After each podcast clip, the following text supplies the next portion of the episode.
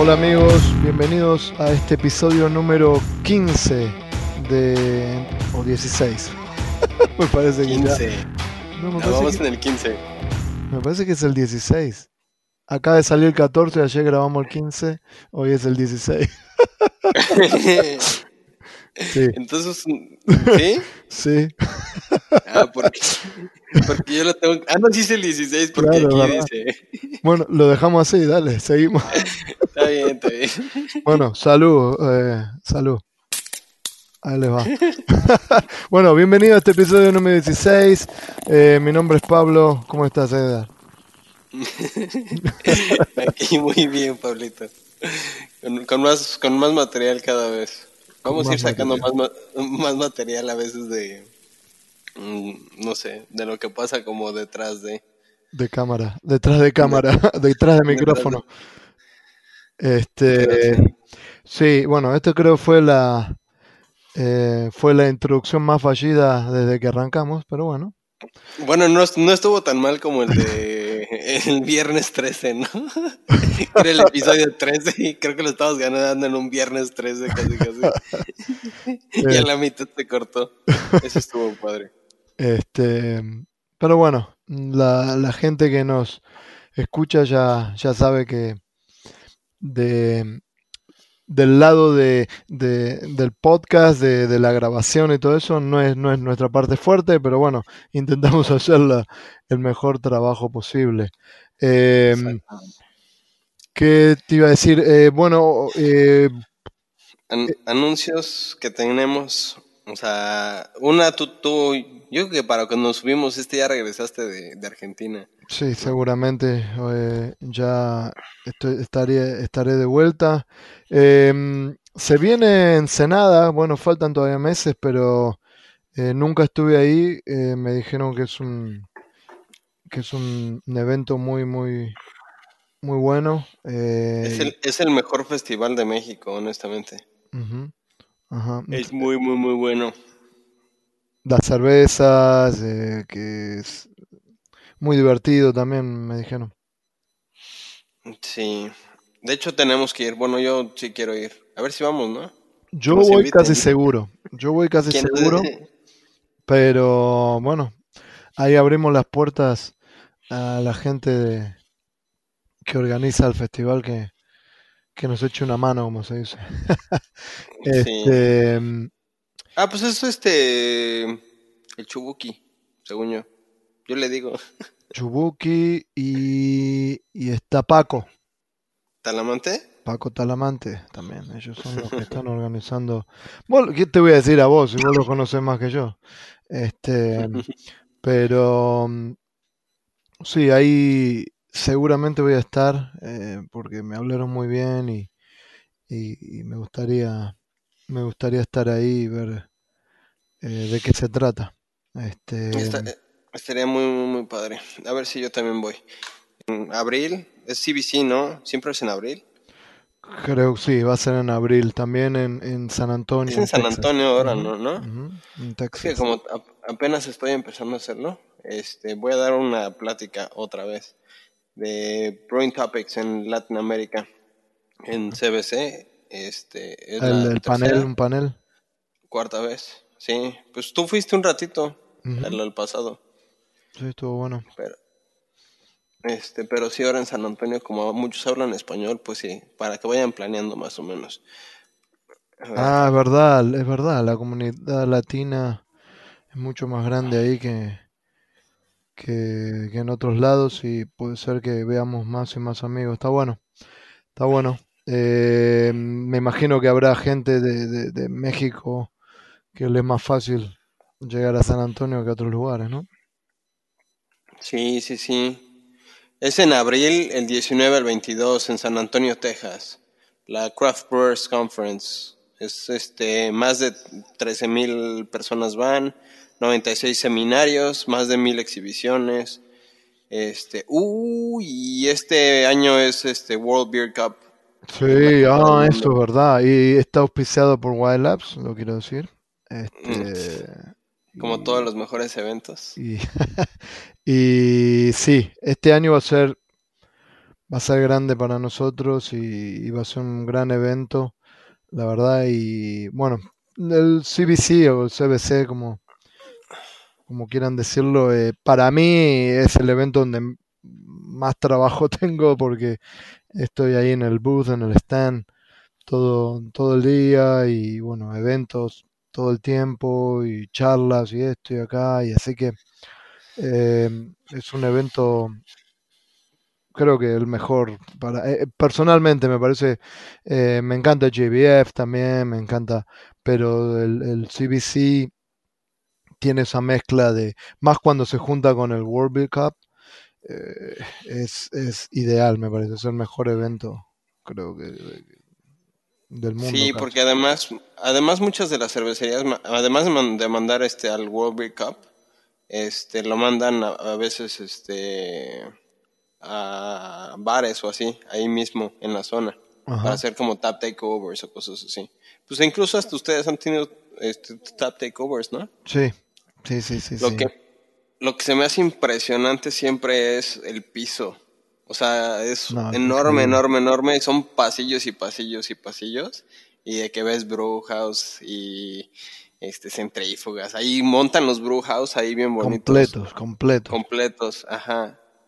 no la verdad Me increíble. tocó, me tocó, no era Craft Brewers Conference, pero a mí me tocó una vez hacer cheve en este, en una expo, así en el piso. Ah. No manches, cuando yo llegué así de que les dije que así de qué, o sea, yo con todas mis preguntas de logística, todo lo que pude, y los chavos estaban preparados para todo, pero nada más era cosa de, sacar agua de, un tanque y pues literalmente hacer el proceso y pasarlo a un fermentador. Y el fermentador se lo iban a llevar al, al tercer día. Oh, wow. Entonces, eh, bien chistoso porque lo que descubrí es que la gente realmente no le, no le importa si estás haciendo bien o mal la cerveza. Lo que ellos quieren ver nada más es como algo. Entonces, maceraba en chinga, ponía a hervir y dejaba hirviendo como por seis horas. Porque el mosto no iba a ir a ningún lado, entonces pues decía, bueno, o sea, si no lo voy a fermentar, entonces, y la gente quiere como los aromas y quiere ver algo, dije, aunque sea que vean el, el vapor y el, este, y que huelan la las maltas tostadas. Claro. Ah, Eso es cómico. Escúchame, y mm, entonces vas, vas a estar en el CBC. Va a ser, va a ser otra vez mi panel. Este, tú vas a ir, ¿verdad? Sí, yo seguro, yo seguro. Ok. estoy, este, Sí, pues que es, es tu zona, ¿no? Incluso, ya, ahora. ya sí, es parte de mi zona, así que estoy ahí seguro. Y bueno, y también, bueno, ya falta mucho más, pero para el HomebrewCon también en, va a ser en Nashville, en Tennessee. También vamos a estar ahí. Así que se viene un 2020 Espera, bastante ¿Nashville movido. En Nashville va a ser el HomebrewCon. O en Asheville? No, Nashville, en Tennessee. Ah, en- acaba, acaba de ser el CBC, ¿no? Hace dos años. Exactamente. Y ahora, eh, y ahora va a ser el HomebrewCon en Nashville. Qué buena ciudad para, para, para Sí. hacerlo. Una buena ciudad para... Porque la verdad que está complicado, porque con todos esos bares a una cuadra nada más del, del, centro de convenciones, del centro de convenciones. se complica, se complica al siguiente día. Pues en, Eh, en ese CBC también andaba contigo, ¿no te acuerdas? sí, sí. Bueno, Andábamos ahí. Que White Labs tuvo una fiesta, andaba. Palmer ahí también, ¿no? sí. Eh, lo bueno es que me acuerdo. Exactamente. Este, eh, Edgar, entonces, ¿cómo nos siguen los amigos en las redes sociales y cómo se comunican con nosotros? Bueno, ya regresando al mundo de aquí de Entre Cervezas, es este, Entre Cervezas, arroba Entre Cervezas BN, que son las, eh, las redes sociales, tu correo y mi correo, que son Pablo, arroba thebrewnnetwork.com, Edgar, arroba thebrewnnetwork.com y Entre Cervezas, arroba thebrewnnetwork.com. Y pues, ¿qué te iba a decir? Ah, sí, este, ahora vamos a empezar a tomar como eh, los temas, porque de repente ya, nos, ya no sabemos ni, ni de qué platicar. Este, eh, vamos a sacar los temas de lo que ustedes nos pongan en el, episodio anterior. Entonces, en el episodio anterior, vamos por decir, de hecho, hoy tengo, tengo, tengo que sacar el episodio de hoy, porque ya lo subimos y le he subido un post. Este, cuando suba el post, o Pablo lo suba, quien sea lo suba, este, tienen que poner ahí sus, sus preguntas, ¿va? Y pues de ahí vamos a ir agarrando. Perfecto. Em, bueno, en el último episodio hablamos de, de cerveza sour más que nada y bueno, hablamos un poco de todo, pero creo que en general lo que más hablamos fue en, las kettle sour y nos quedó, como siempre, nos quedó, como se dice en el tintero, eh, un par de puntos que para mí son importantes cuando queremos hacer este tipo de, de, cervezas con levaduras salvajes eh, o eh, fermentaciones mixtas. Eh, para mí, em, como para cerrar este tema y ya nos metemos más que nada en el tema de, de este episodio, que va a ser más que nada barricas, em, si sacamos la parte de que ya hablamos de, de kettle sours, eh, la otra formas es hacer, por ejemplo, una adición de, de de varios organismos todos al mismo tiempo. ¿ok? Eh, agregamos la, eh, el agregamos el Brettanomyces y agregamos eh, la bacteria todo al mismo tiempo y, y bueno, que sea lo que Dios quiera. Funciona bien, no debería haber un problema, es entre comillas más o menos lo más cercano, y lo vuelvo a decir, entre comillas, a lo que sería una fermentación espontánea, pero al mismo tiempo es muy diferente. ¿Por qué? Porque vamos a, lo que a una cervecería bien famosa en Bélgica, que es la Cantillon. eh, ellos no inoculan nada, es fermentación espontánea. Entonces, eh, aquí la diferencia es que nosotros estaríamos agregando estas, todas estas, todos estos organismos al mismo tiempo, que es algo entre comillas similar a lo que pasa ahí. Lo que pasa es que eh, en Cantillon, en esos lugares, eh, en esas cervecerías, no le están agregando nada más, o sea, no le agregan nada, pero la cantidad de, de microorganismos que caen en ese mosto es eh, impresionante. No, no- es más, no, no debe haber hasta cuenta, porque hay distintos tipos de levaduras salvajes que son Saccharomyces, hay distintos tipos de Brettanomyces, hay distintos tipos de, de lactobacillus, hay distintos tipos de pediococcus. Por eso es que estas cervezas eh, eh, hechas en estas legendarias cervecerías eh, que son, eh, eh, son tan complejas. ¿Por qué? Porque eh, hay tantos microorganismos funcionando que es como un balance, se hace un- una microflora que es increíble. Por eso, eh, si uno va a Cantillón y a veces ve una, una tela de araña en un rincón y eso, nadie toca nada porque ya todas las paredes, los techos, todo lo que está alrededor de, de donde sería, donde va a estar la inoculación del, del mosto, eh, todo eso ya está creado por, por, por, por años y años, un- una microflora increíble que, que, que- que le da el carácter de que tiene Cantillón. ¿Tiene sentido lo que estoy diciendo? De hecho, eh, no sé si lo... Eh, sí es cierto. Según yo sí. Eh, llegaron, o sea, cuan- cuando, recién mu- mudaron la, la fábrica, porque antes estaba en otro lado, eh, llegaron con un chorro de botellas y el Y las, salón del las cuchillo, tiraron por todos lados, ¿no? ajá, la- las tiraron por todas las paredes y toda la onda, como para ponerle la levadura. Por eso, como dices tú, las, las estas, las, las telarañas son eh, intocables en, ahí en. En Cantillón. Ahora, si, si yo eh, a- voy a hacer una cerveza sour o de, de fermentación mixta eh, y voy a inocular todo al mismo tiempo, eh, hay que tener en cuenta que no hay un control, no se tiene un control, ¿ok? Se tira lo que hay. ¿eh? Y para mí algo muy importante, que es un punto muy importante, yo le agregaría un tercio de la cantidad usualmente que, que se puede agregar eh, de Saccharomyces. ¿Ok?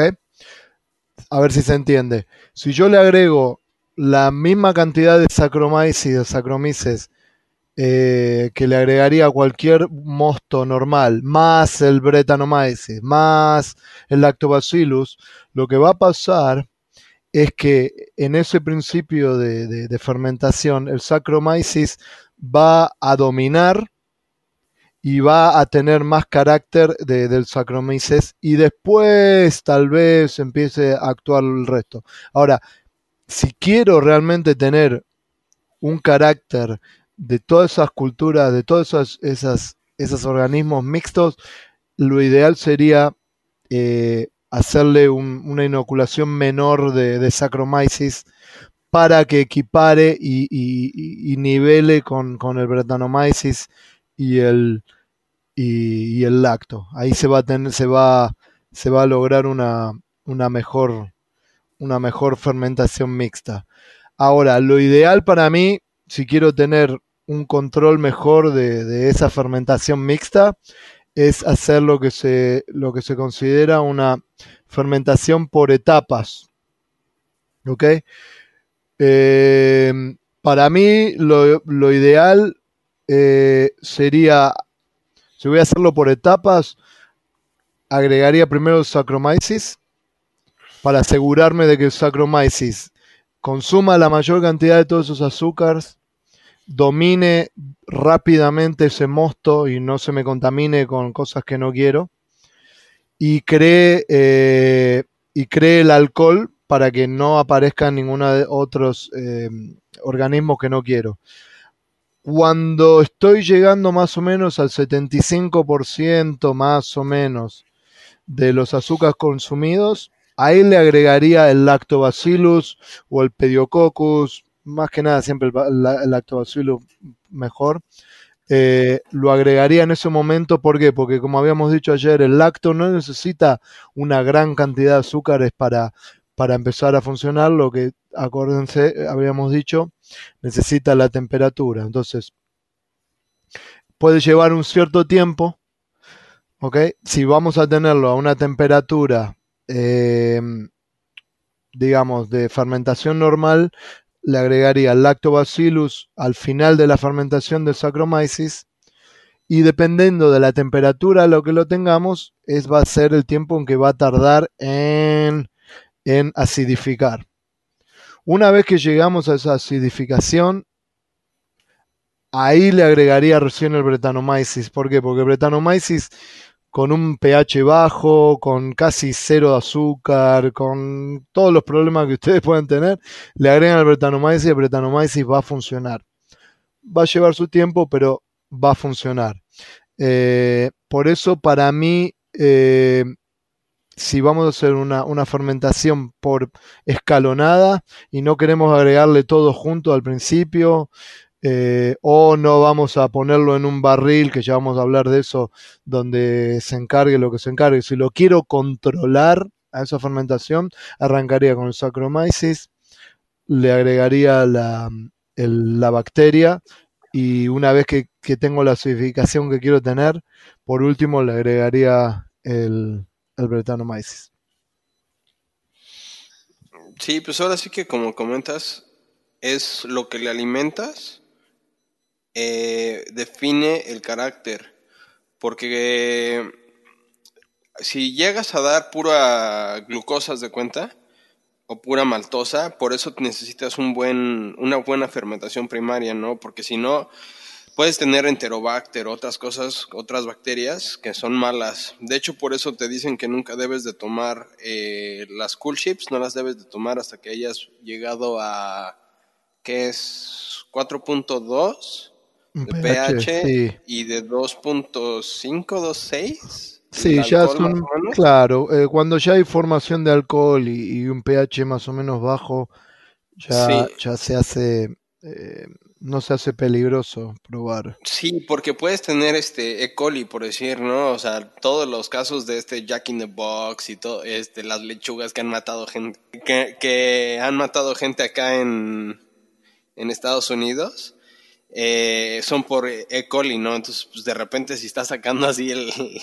ahora sí que la tole al, al, a la azotea y de repente estás, este, estás fermentando, pues puedes tener un caldo negativo. Por eso que por paso a paso me parece que lo ideal es primero agregar Exactamente. el, el Saccharomyces que ya me haga un, em, un, un, un mosto y bueno, una cerveza que ya es segura porque creó, bajó el pH a los niveles a 4 y algo, creó alcohol y bla, bla, bla. Después ya le puedo agregar el, el, la bacteria para que empiece a acidificar.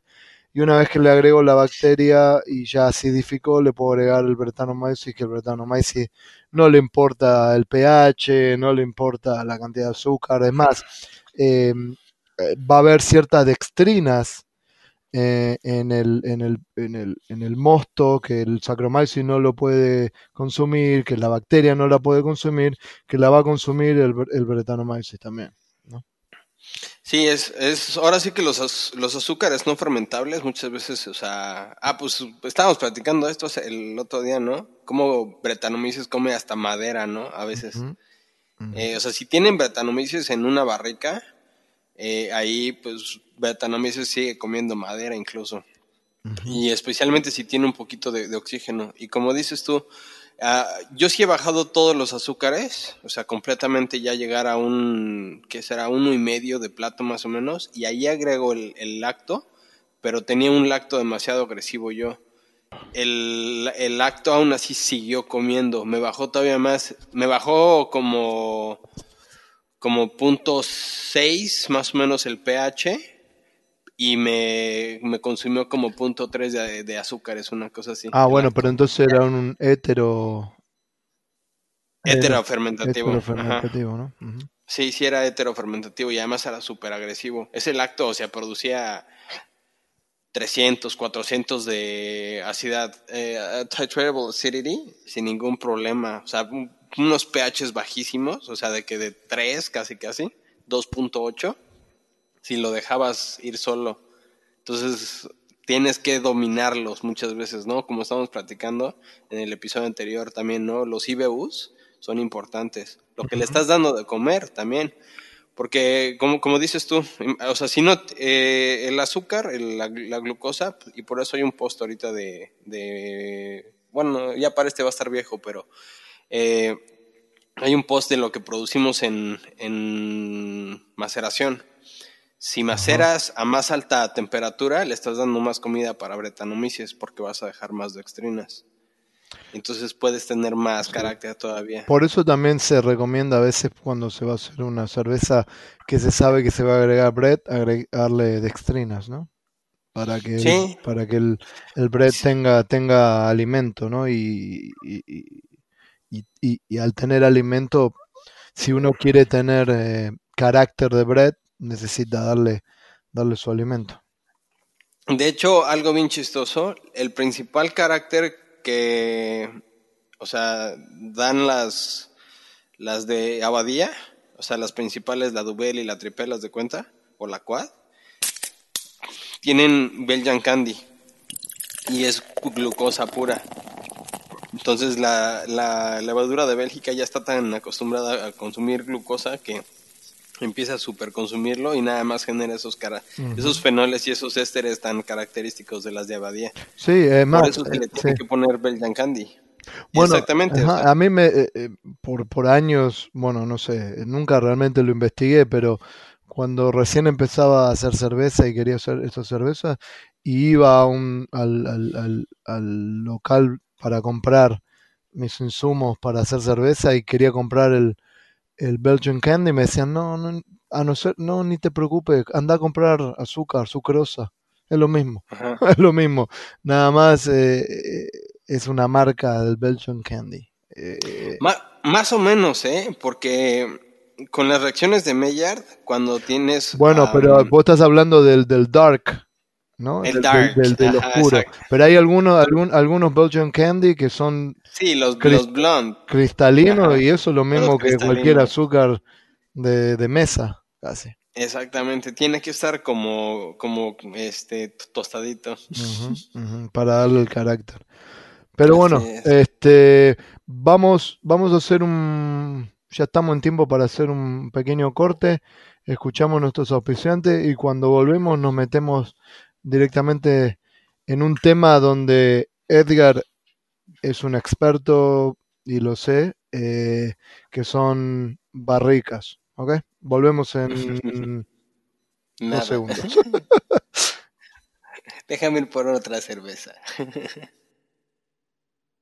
La American Homebrewers Association apoya este programa y de la misma manera busca proveer de recursos técnicos a los cerveceros caseros y profesionales hispanoparlantes en todo el mundo. Con la American Homebrewers Association en español puedes aprender técnicas nuevas de elaboración de cerveza, tener acceso a recetas ganadoras de premios y mucho más. Visítanos en homebrewersassociation.org. Asociate y comienza a disfrutar de todos los beneficios. Con el curso en línea Beer Savvy, tú puedes incrementar tu conocimiento de cerveza y prepararte para tu primera certificación profesional en cerveza. Beer Savvy, del programa de certificación Cicerón, es un curso que te prepara para dominar los aspectos fundamentales del servicio de cerveza, estilos de cerveza y su historia. El curso toma entre 5 a 8 horas para completarse, pero los contenidos los tienes disponibles por 90 días. Incluye videos, actividades y es una forma muy dinámica de aprender. El curso incluye dos oportunidades para certificarte como anfitrión certificado en cerveza. Empieza hoy ingresando a cicerón.org. Si requieres análisis de laboratorio o asesoría en control de calidad para tus cervezas, kombucha, sodas artesanales o destilados, te anuncio que Katinka Labs está operando ya en su laboratorio en Ciudad de Panamá. Puedes contactarnos a josé-katinka-asoc.com, esto es josé K-A-T-H-I-N-K-A guion al medio A-S-S-O-C.com. Bueno, estamos de vuelta otra vez. Eh, gracias a los auspiciantes. Y como dijimos antes de, irnos a, este pequeño corte, vamos a hablar lo que nos queda de, episodio de, de un tema que Edgar, la verdad, conoce mucho y son barricas.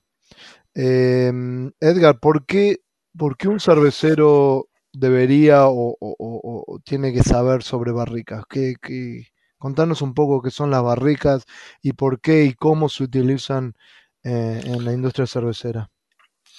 Eh, bueno, para empezar, eh, hay diferentes razones para utilizar barricas, ¿no? Y las dos principales vienen siendo para impartirle algún olor o sabor a la cerveza, por una parte, y por otra parte, para mm, generar una casa, ¿no? O una, un ambiente específico para tus bacterias. Recordemos que antes no, no, no existía, o sea, el, sí existía el acero, el acero inoxidable, pero no, no se utilizaban, o sea, fermentadores de, de acero, ¿no? Todos los líquidos se guardaban en barricas porque era la manera más fácil de moverlas, transportarlas y, este, ¿cómo se llama? Storage, o sea, ponerlas, eh, guardarlas. Entonces, antes así se guardaban las cervezas, o sea, entonces, pues a fin de cuentas, eh, se empezaron a generar ciertas bacterias ahí y hay, de hecho, la más famosa, la, la, la barrica más famosa es pH1 esa es una muy buena historia. El que la quiera, el que la quiera buscar, búsquela.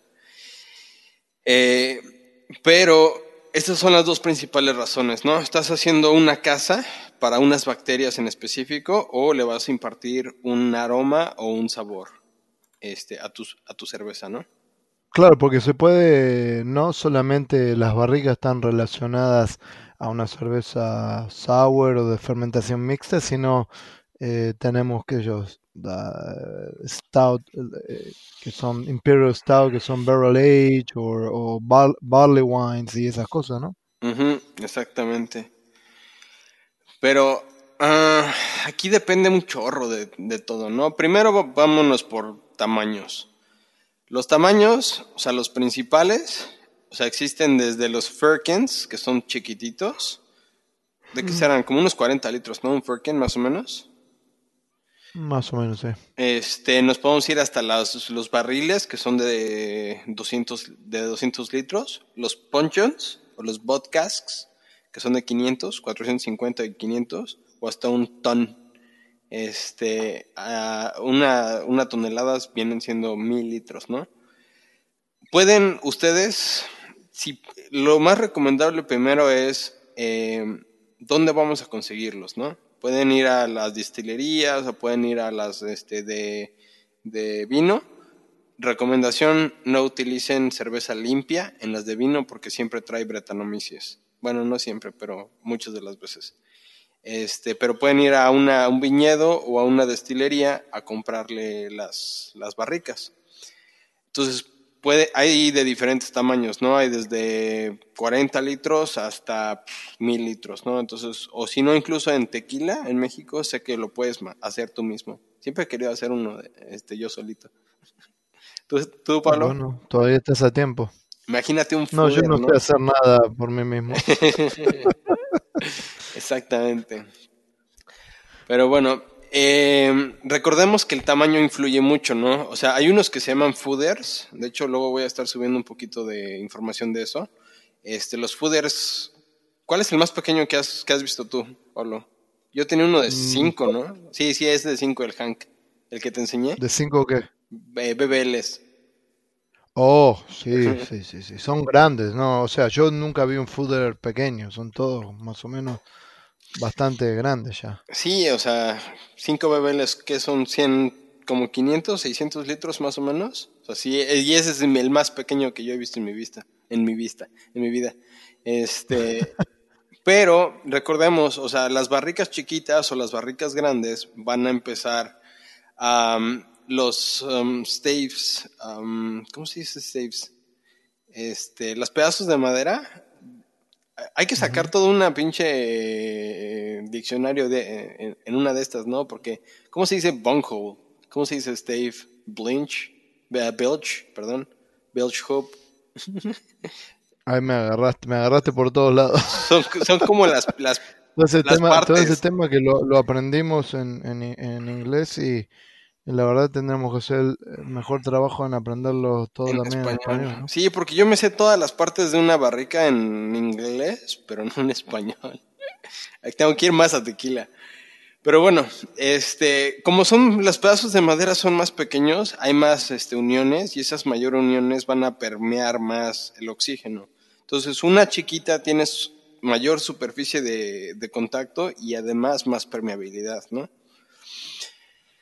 Uh, ¿Por qué no debemos de usar un bar, una barrica a veces chiquita? Pues por eso mismo, ¿no? O sea, vamos a perder más en evaporación y en oxígeno, a menos que estemos haciendo pruebas, les recomiendo una barrica chiquita. Si son homebrewers, sí, la verdad, sí les recomendaría, uh, pues algo lo más grande que puedan realmente. Este. El, el, el, la, el, stave, el stave en español se dice la duela. La duela. La duela. Una duela de barril. Exactamente. Uh -huh. Una duela de barril. Son cada, cada pieza de madera que, que conforma el, el, barril. Va. Este, ¿sabes? ¿Tú has visto los squirrels? Los, los barrels estos? Los que le pones tú las, las, este, las duelas que quieres. Eh, sí, he visto uno de esos. Esos están padres.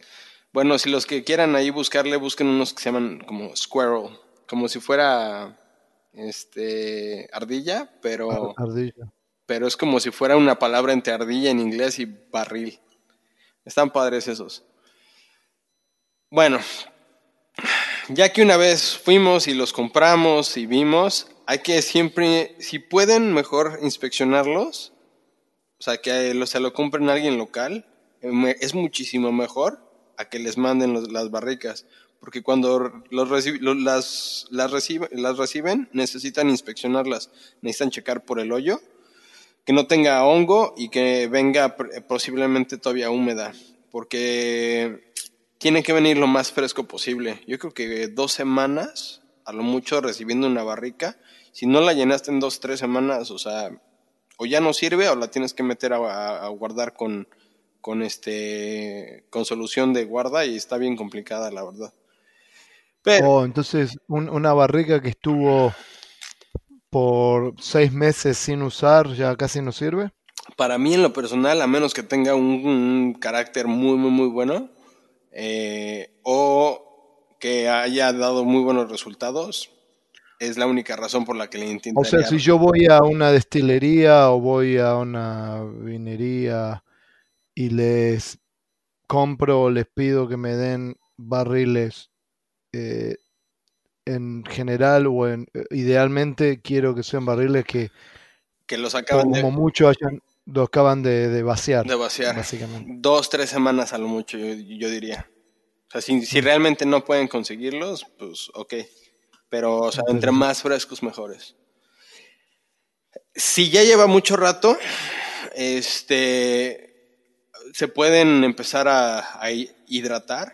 Yo los hidrato, o sea, de que echándoles tres veces al día agua por afuera. Y si es de espíritus, yo le echaría, este, no sé, tal vez, o con el, un poquitito de agua nada más, como para por dentro darle una pasadita, pero no quitarle mucho el, el carácter. También hay que buscar, o sea, hay que olerlo, el, ¿cómo le dirías al bunghole? El hoyo, ¿no?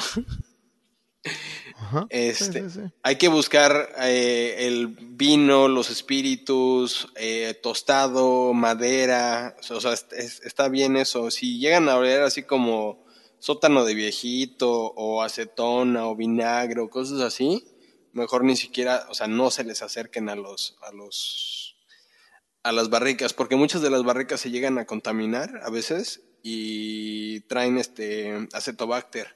Y acetobacter no se permite. Lo que dijimos en el último episodio, que el acetobacter está bueno un poquito en un estilo específico. No, pero ese es, no, ese no- es el ácido queremos. acético. El acetobacter, o sea, te va a generar, deja tú, todo el ácido láctico te lo convierte en, bueno, no todo, pero mucho del ácido En láctico ácido acético. en ácido acético. Entonces, si traes acetobacter, el problema, lactobacilos con oxígeno produce ácido acético. Acetobacter con glucosa, alcohol y este, ¿cómo se llama este? Ácido, ácido láctico produce ácido acético. Entonces ese le encanta. Eso es así como el niñito que dice no a todo, ¿no? ¿Quieres ir por un helado? No.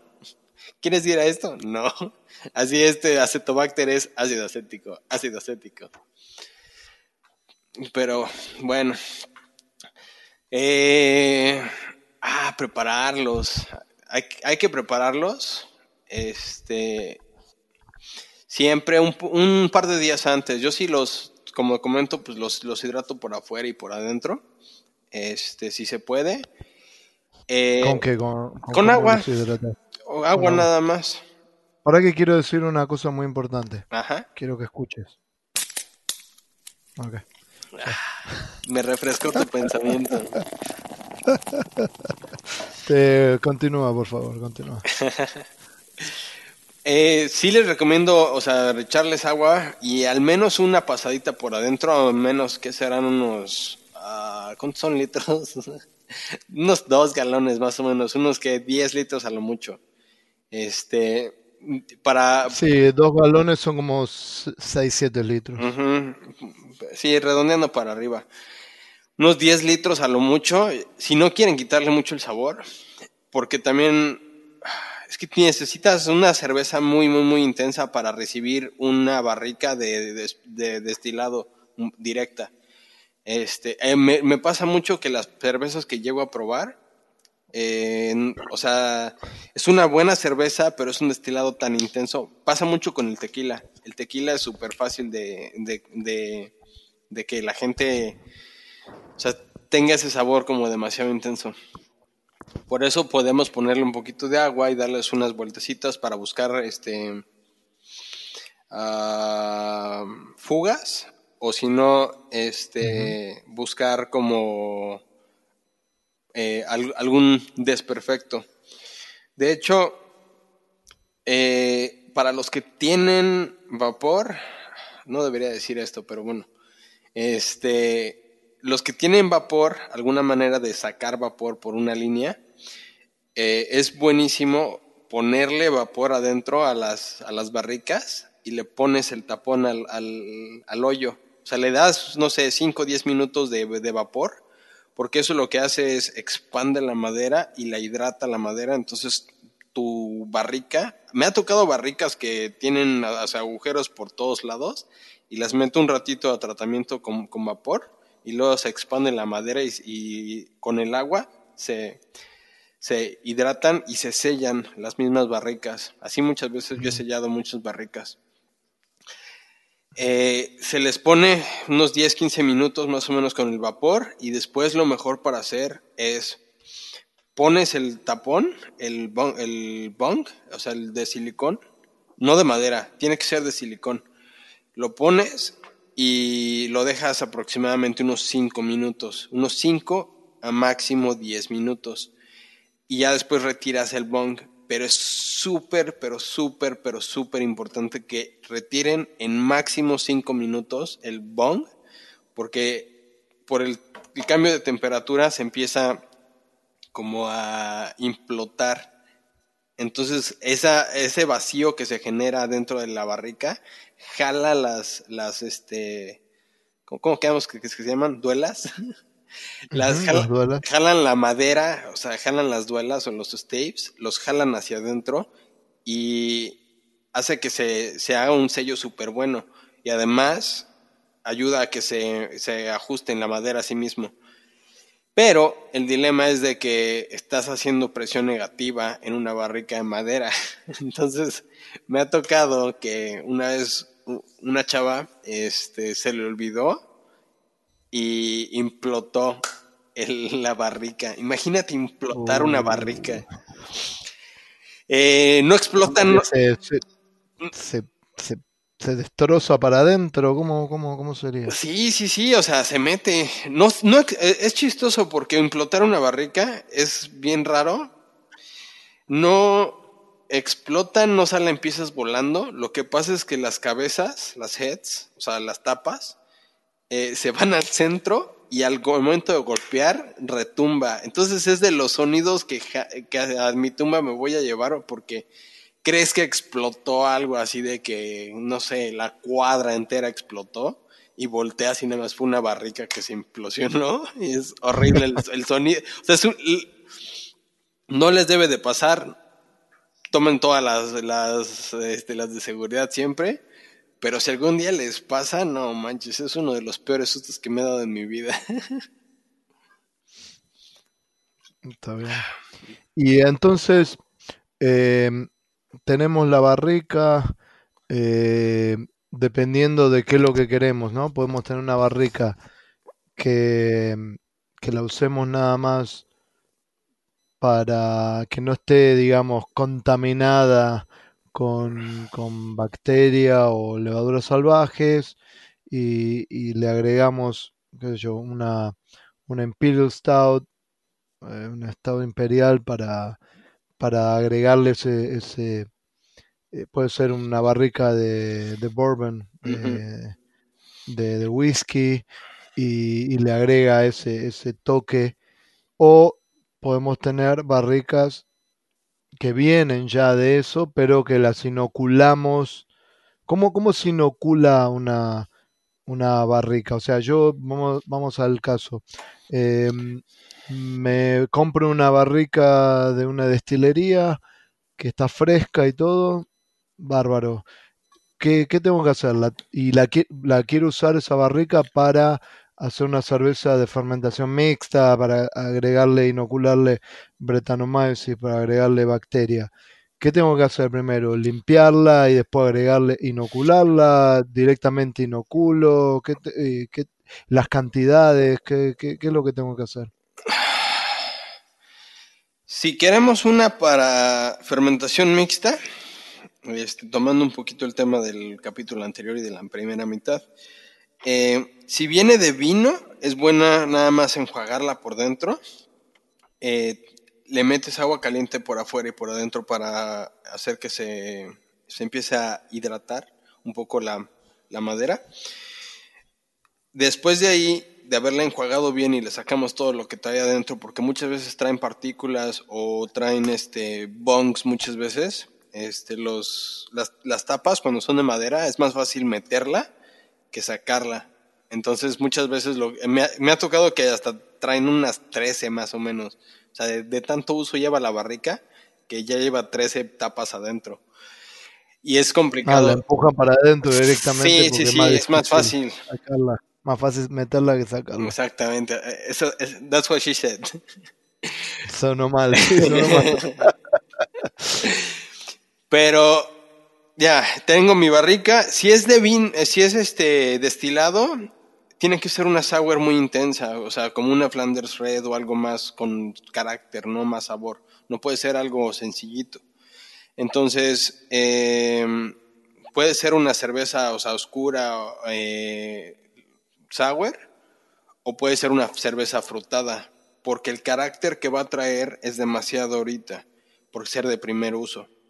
Yo lo que más prefiero realmente, si son de, destilería, se van de, las, de la destilería, la recibes, enjuagas, metes una cerveza eh, limpia, inicialmente una Russian Imperial Stout, una Quad, una Barley Wine, algo con alto contenido alcohólico, alto contenido en sabor y alta complejidad en, este, en sabores, eh, para que pueda tolerar esa barrica. Muchos cuando empiezan a, poner sus primeras barricas tienen las ganas de estar, de estar este, prueba y prueba y prueba. No es bueno, porque le van a ir bajando a este, al nivel y eso va a oxidar más rápido su cerveza. Yo la verdad recomiendo que cada tres meses, este, más o menos, es cuando hay que irlas probando. Si es barrica limpia, eh, si es barrica de añejamiento, incluso, o sea, una vez cada seis meses, o si no, incluso, este, si lo quieren hacer rápido, yo, yo diría que al menos una vez al mes. Eh, para sacar las, las, muestras, recuerden siempre em, eh, sanitizar bien. Hay unas cosas que se les llama ladrones, este, para poder sacar un poquito de, de líquido, o los que utilizan estos para el gravy en en el pavo, ahora que va a ser este Thanksgiving en, Estados Unidos. Eh, con esas del pavo también si se limpian y se sanitizan. A sacar una muestra, sí, un ajá, Un tif, ajá. O si no, mi favorito son los Beanie Nails. Se llaman así por este, ¿cómo se llama? ¿Cómo se apida? Curulso. Nunca, nunca puedo decir bien su apellido. Vini, Vini Silurso. Vini Curulso, Vini Silurso. Silurso. Silurso. Tú lo conoces más este, The Russian River, una de las más grandes personas que ha existido en, la, industria de la cerveza, se, ideó una, una muy, muy, muy buena. Lo que necesitas hacer es, eh, compras una, mm, un taladro, bueno, no una broca, no la punta la, del taladro, de 7 y 64 avos, y haces tu hoyo. Y después metes una, un, ¿cómo se llama? Un clavo de eh, una pulgada y media. Este, eh, los, los regular son los 4D de una pulgada y, media más o menos de largo. Pones el clavo y ya nada más, si se, si se sigue chorreando la, la, cerveza, ya nada más le pones un poquito de cera. Y lo que haces es, cuando quieres sacar una muestra, sacas el clavo y ya nada más tomas la muestra después metes el clavo, o sea, sanitizas el clavo y vuelves a meterlo. Por eso cuando estás en la parte de atrás... Si todo el mundo usa esa, esa técnica. Ajá. De hecho, es súper usada, porque ya es tan usada que ya, ya puedes decir, el, este, andaba ahí pulling nails, este, estaba sacando los clavos y decir sacando los clavos en Estados Unidos en una cervecería significa que estabas atrás en, la en las barricas, literalmente donde están las barricas, probando directamente desde la barrica.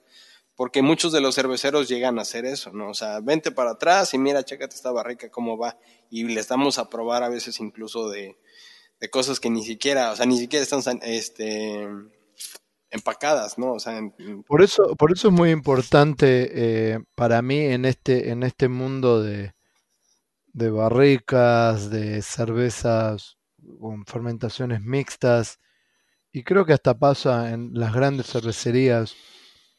Hay, hay lotes que son mejores que otros, hay lotes que salen que por una razón u otra tienen eh, son más eh, ácidas que otras, otras más complejas. Por eso me parece que, y vos lo sabés, y, creo que lo charlamos cuando te fui a visitar a Trillium,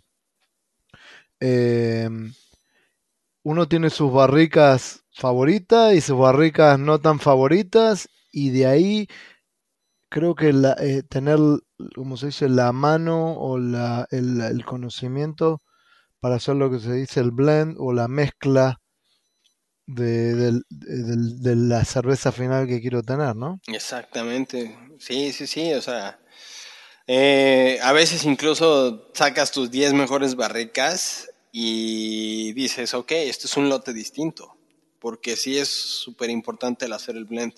El blend se tiene, o sea, es algo que se tiene que hacer, porque hay que saber hacer los blends. Cuando estaba en Goose Island, este, sí era complicado porque el año antes que yo entrara, que fue el 2015, creo, 2014, fue cuando les pegó la, la, este, la contaminación esta de lactobacillus, que era eh, acetotolerantes, no sé, no me acuerdo la cepa exactamente, pero sé que era una cepa del, del lactobacilos y fue justamente porque dejaron de probar las barricas. Ya dijeron así de que sobres van todas para adentro.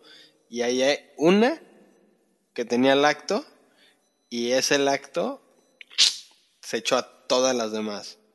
Entonces, o sea, tienes que probarlas para saber cuáles van con cuáles, tienes que mejorar los a la cerveza. No nada más es agarrar y decir, ahora sí que todas las 20 me las juntas y órale.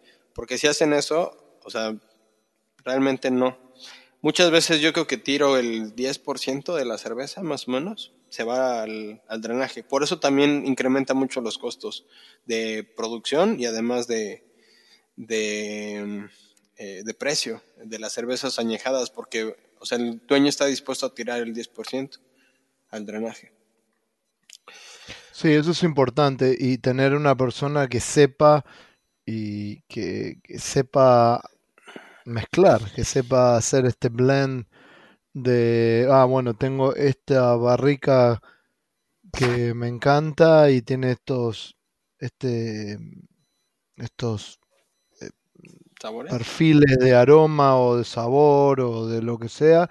Y bueno, la voy a mezclar con esta barrica que tal vez no es mi favorita, me quedó muy, muy acídica o tiene un poco extra uh, acetobacter o tiene eh, eh, ácido acético, pero al mezclarlas, al hacer el blend, las puedo balancear y me da otro carácter, ¿no? Me parece que es un poco saber hacer todo ese trabajo. Exactamente. Eh, bueno, retomando el tema de la barrica, la barrica es, quedamos, la compramos, enjuagamos, le ponemos una cerveza pesada. Una vez de, haber sido el primer uso, tienen que tener una historia. Todas las barricas tienen que tener una historia por dos razones. Cada vez que saquen una muestra, escriban, escriban algo, escriban lo que sea, escriban una sola palabra, nada más para saber la próxima vez a lo que sabía, porque a veces las barricas se, se te olvida, a veces una cerveza o lo que sea, y pasan, no sé, dos años y de repente, oye, ¿cómo evolucionó? Estaba mejor antes, estaba mejor después, o sea, estoy mejor ahora y a veces pasa muchas veces que una cerveza se puede pasar su mejor época ahí y la dejaste olvidada, ¿no? O sea, a mí en mi caso he encontrado barricas de tres años de antigüedad guardadas por cerveceros o sea, de que antes de que yo entrara. Y es de que se quedan olvidadas. Por otra parte, este, una persona regular puede decir, ok, la voy a guardar hasta dentro de un año, la voy a sacar. Y por tener esa idea de a huevo de, sacarla dentro de un año, te perdiste la mejor etapa que fueron a los seis meses.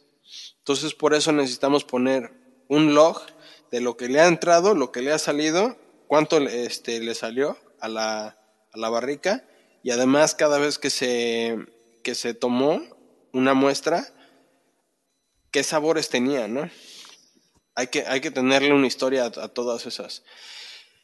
Después de la, cerveza fuerte, podemos poner una un poquito este, más ligera, ya no va a tener tanto sabor la barrica como a, este, al espíritu o al, eh, a las especias, ya va a ser más como a madera.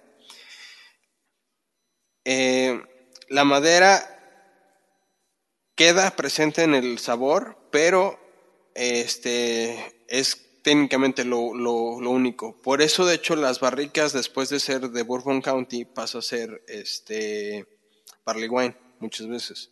La misma barrica. Por eso, de hecho, se, se desarrolló esa, esa, la barley wine de, de, Bourbon County.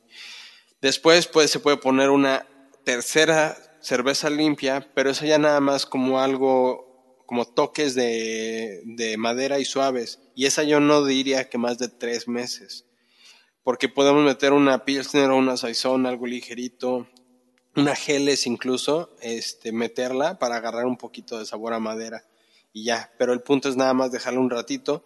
Después del tercer uso se puede brincar a sours ya directamente, pero jamás de sours hacia limpias.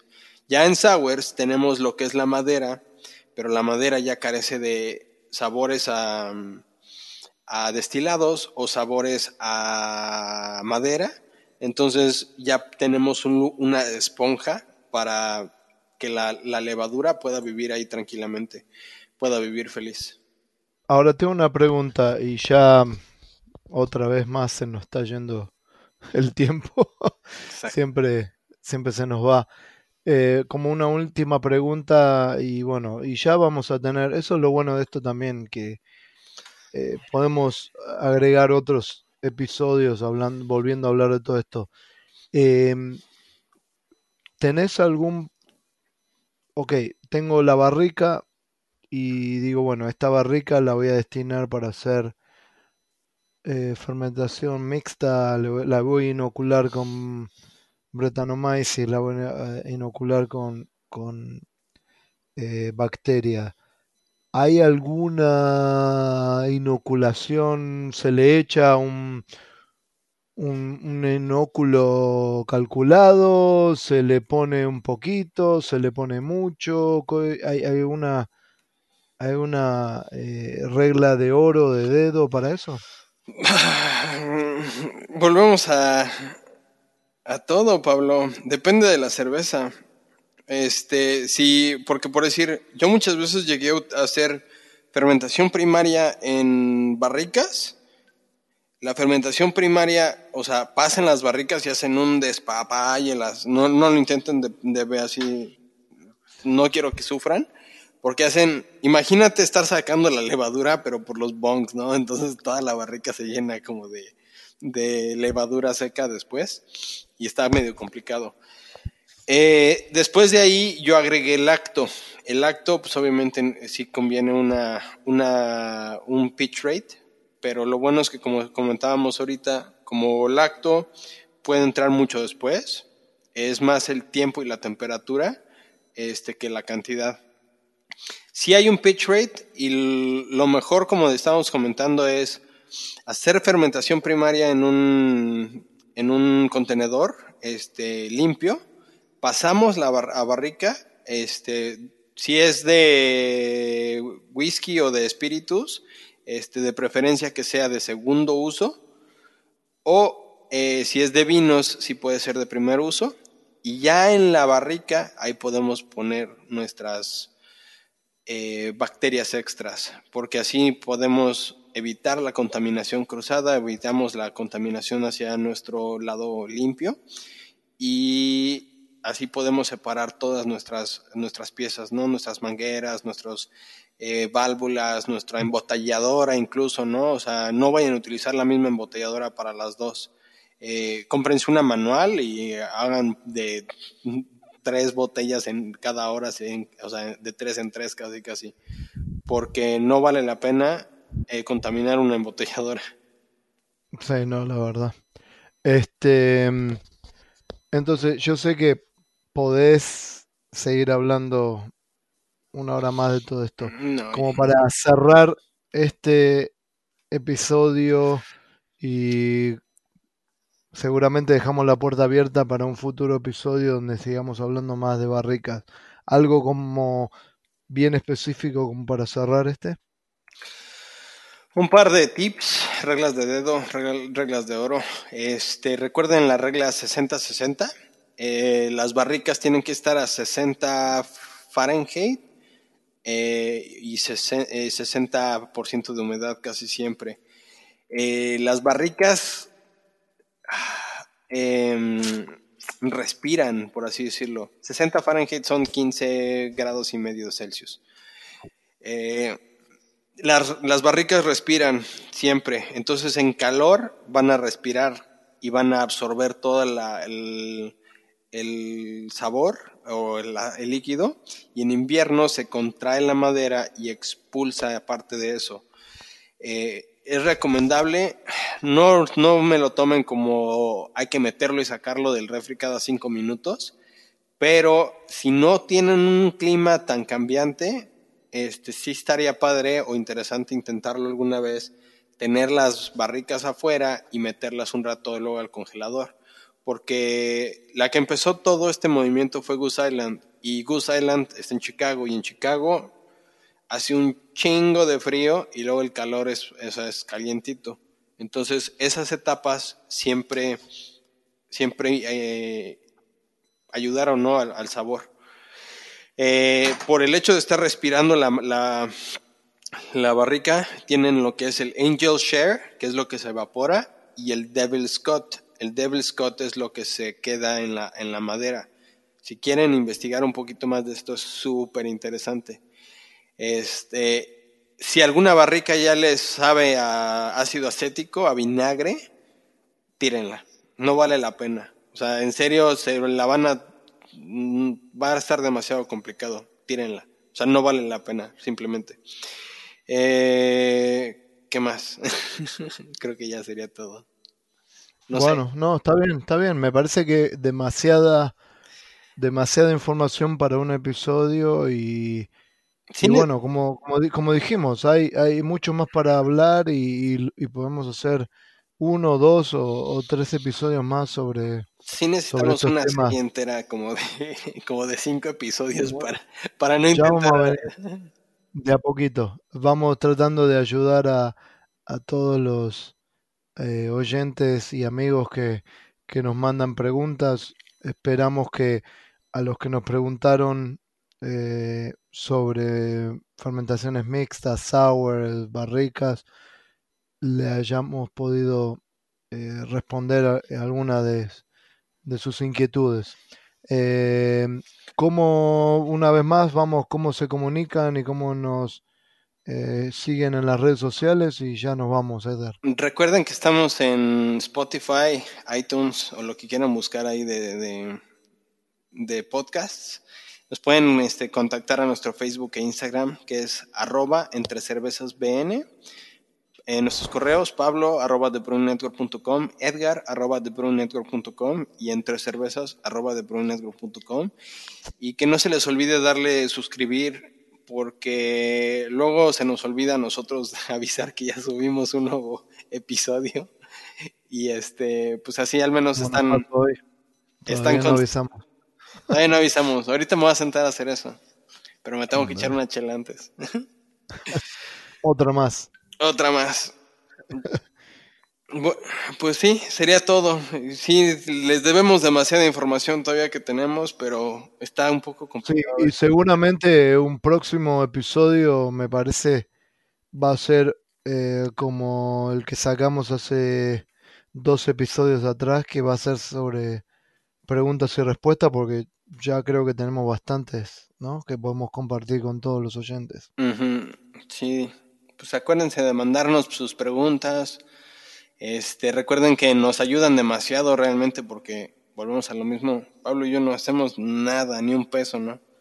Este, ah, de esto y pues nos ayudan mucho eh, dándole share, dándole like y comentando porque así es la vida aquí. O sea, uno necesita, necesita difusión muchas veces y no queremos comprar esa difusión.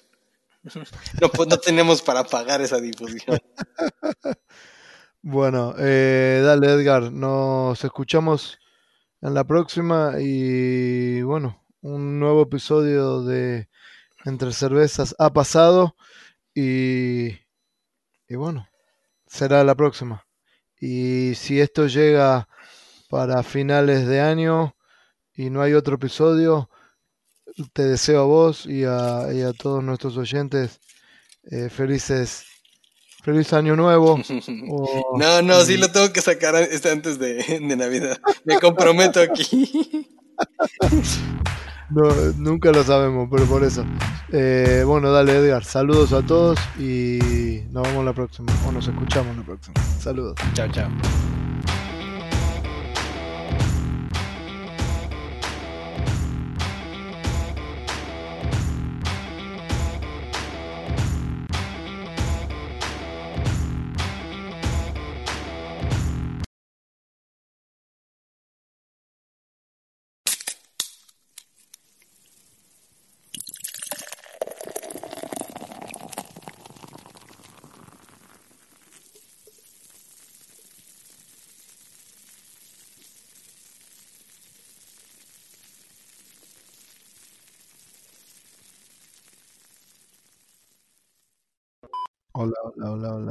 Hola, hola, hola, hola, hola. Hola, hola, hola, hola. Hola, hola, hola, hola, hola, hola. Hola, hola, hola, hola, hola, hola, hola, la, la, la, la, la, la. La, la,